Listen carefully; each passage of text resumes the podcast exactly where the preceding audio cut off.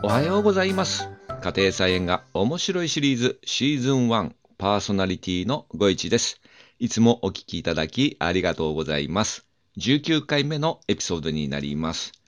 今日はネギを活用して安眠する方法というテーマでお届けします。今日から2023年4月ですね。ご入学、入社された方おめでとうございます。僕はですね、もうサラリーマンずっとやってますんで、えーまあ、新年度となり、新規一点ですね。それから、花粉症もね、収まってきて、これからいよいよ家庭菜園が楽しくなってくるシーズンでもあります。さて、今、分け木がですね、収穫期を迎えていまして、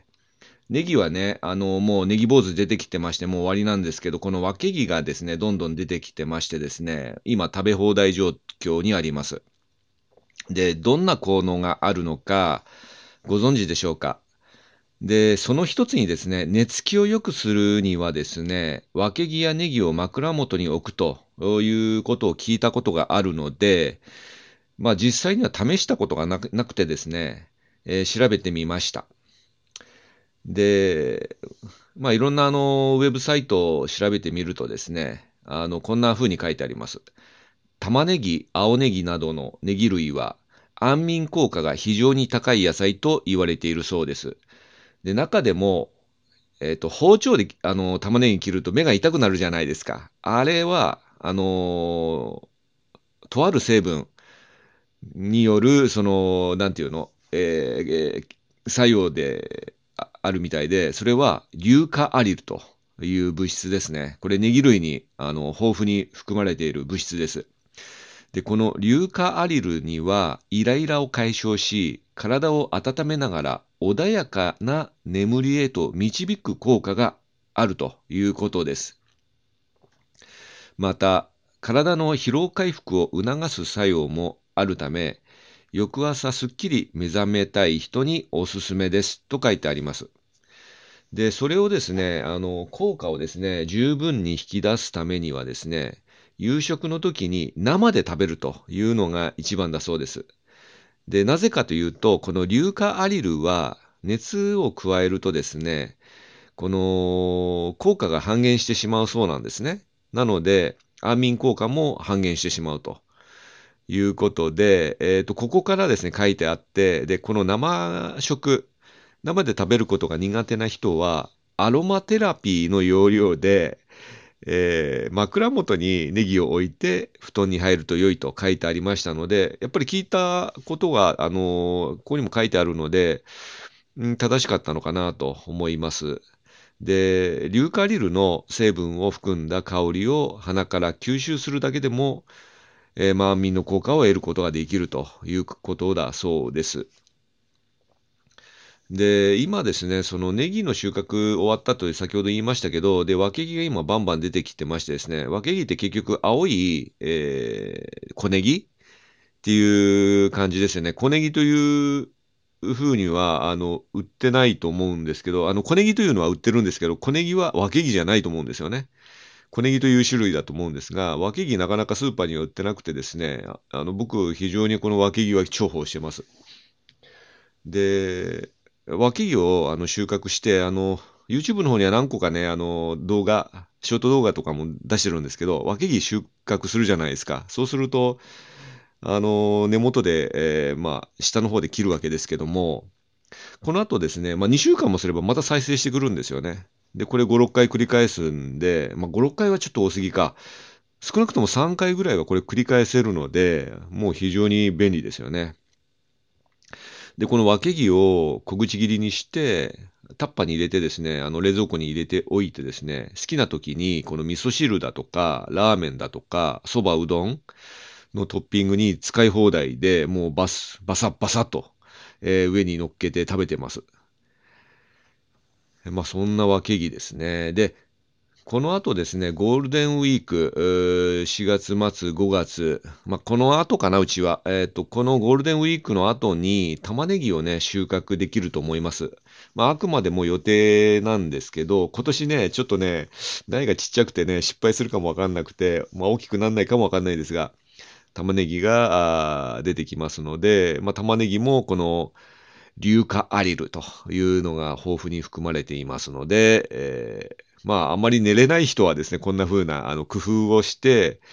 えー、なんか、あの、よく睡眠導入剤とかあ薬もあるみたいですけども、こういう野菜でね、睡眠効果を得るというのもいいんじゃないかなと思います。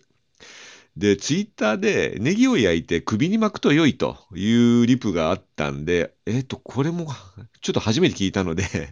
これも調べてみました。で、調べたらですね、睡眠を促すというより、風邪を治すという効果の方がたくさん書いてありました。やっぱりですね、この風邪にも効くらしくて、あのー、先ほど申し上げた硫化アリル、これ、略してアリシンという略すのかな？略してないかもしれないんですけど、アリシンとも言うそうです。で、この硫化アリルというのはですね、このネギだけでなくて、ニンニクとか玉ねぎ、えー、などユリ科の植物に含まれるそうです。で、硫化アリルは揮発性で粘膜を刺激するため、玉ねぎなどを刻んだ時にはその匂いはさらに強く感じて目が痛くなることもあるということで、えー、このとにかく硫化アリルというのがキーポイントだそうですね。で、さらにですね、この匂いの成分の硫化アリルは、えー、ユリ科の植物に含まれる酵素、アリイーナーゼ、アリイナーゼ、アリイナーゼですね。アリイナーゼという酵素があるそうです。で、分解されまして、そこからアリシンという物質に変化するそうです。で、このアリシンというのが疲労回復とか殺菌効果、血行促進作用、免疫力を高める、胃腸の働きを増進させるというような感じで、えー、っとね、この睡眠を、効果を高める以外にですね、このように様々な効能があると言われております。で、従いまして風邪になった時ですね、この風邪による症状は血行が促進されたり、疲労が回復することで緩和されることが期待されましてですね、さらには胃腸の働きを良くすることで栄養素を吸収しやすくして体調を整える助けとなるそうです。で、あと、ネギを首に巻くという行為はですね、ネギの成分が肌を通して吸収されるということはあまりなくてですね、そのやはり匂いですね、揮発成分であるアリシンが口や鼻から喉に入って吸収されることで風邪の症状が治まるということだそうです。で、最後にですね、ちょっとまだ時間あるかな、あの、チャット GPT に聞いてみました。眠らない時にネギを使う方法を教えてくださいと聞いたところ回答がありまして、まあ、同じようなことが書いてありますが、あの、紹介します。眠れない時にネギを使う方法はいくつかあります。以下にいくつか例を挙げます。えー、全部で3点あります。で、1、ネギの香りを嗅ぐ。2、ネギの左右を飲む。えー、っと、ここはちょっと説明しましょう。ネギを細かく刻んで左右で5分程度煮出してからそのお湯を飲むとリラックス効果が期待できますということで、えー、先ほどウェブで調べた情報にはなかったですね。それから3番目、ネギのポーションを作る。ポーションって何でしょう、えー、解説があります。ネギを細かく刻んで湯に浸し、そのお湯を緩やかにマッサージすると眠りを誘うリラックス効果が期待できますと。ああ、なるほど。ちょっとわかりませんが、そのお湯を緩やかにマッサージするというのは、そのお湯を使ってマッサージするんでしょうかね。もう体中が臭くなっちゃいそうですけどね、これやるとね。え、っと、一人暮らしの方は大丈夫だと思いますが、家族がいる方は、こんなの突然やり出すとですね、え、っと、品種を買うと思うので、断ってからやった方がいいですね。で、これらの方法はすべてネギ特有の香りや効果を利用して、良い睡眠を得るために役立ちます。ただし、適量を守って使用するようにして、過剰な摂取に注意してくださいと。まあ、何事も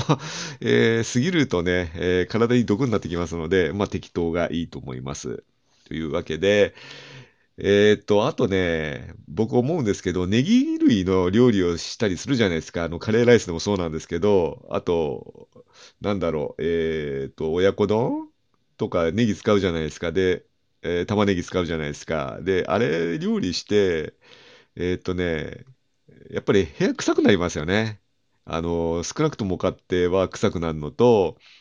あと、洗濯物をですね、部屋干ししてあってですね、そのね、えっと、ネギの料理してですね、そのネギのに匂いがですね、洗濯物にね、移るというのがね、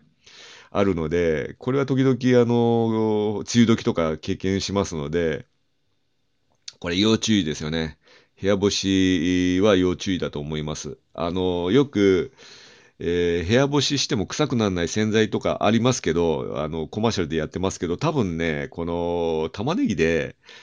料理してですね、えー洗濯して部屋干しすると、多分そんな洗濯洗剤はあんまり効かなくてですね、えー必ずネギ臭くなるような気がします。